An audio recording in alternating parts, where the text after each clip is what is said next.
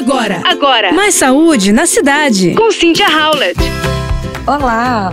Hoje eu queria comentar com vocês uma matéria que saiu no Globo e que eu achei super interessante sobre o uso da air fryer.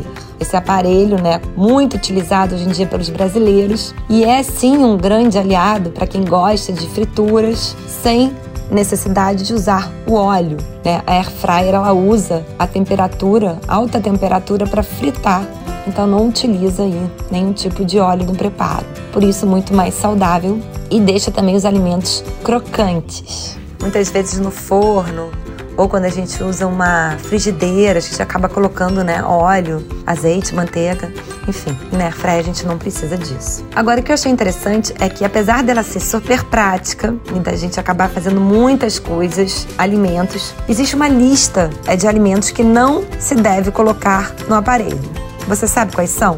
Primeiro a pipoca, porque no caso da pipoca, o micro-ondas é a melhor opção sim, porque a maioria das fritadeiras não atinge a temperatura alta suficiente para estourar os grãos do milho. Segundo, macarrão e molho.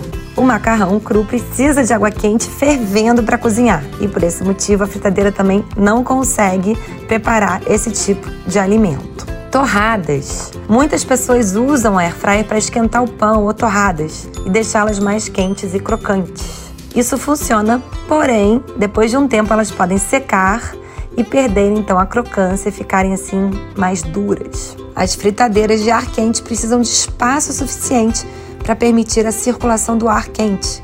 E um frango inteiro ocupa muito espaço para permitir que isso aconteça. E nesse caso é provável que ele queime a parte da fora e ganhe uma certa crocância, porém continue cru por dentro. Então, tá aí as dicas da Air Fryer. Você ouviu Mais Saúde na Cidade com Cynthia Howlett.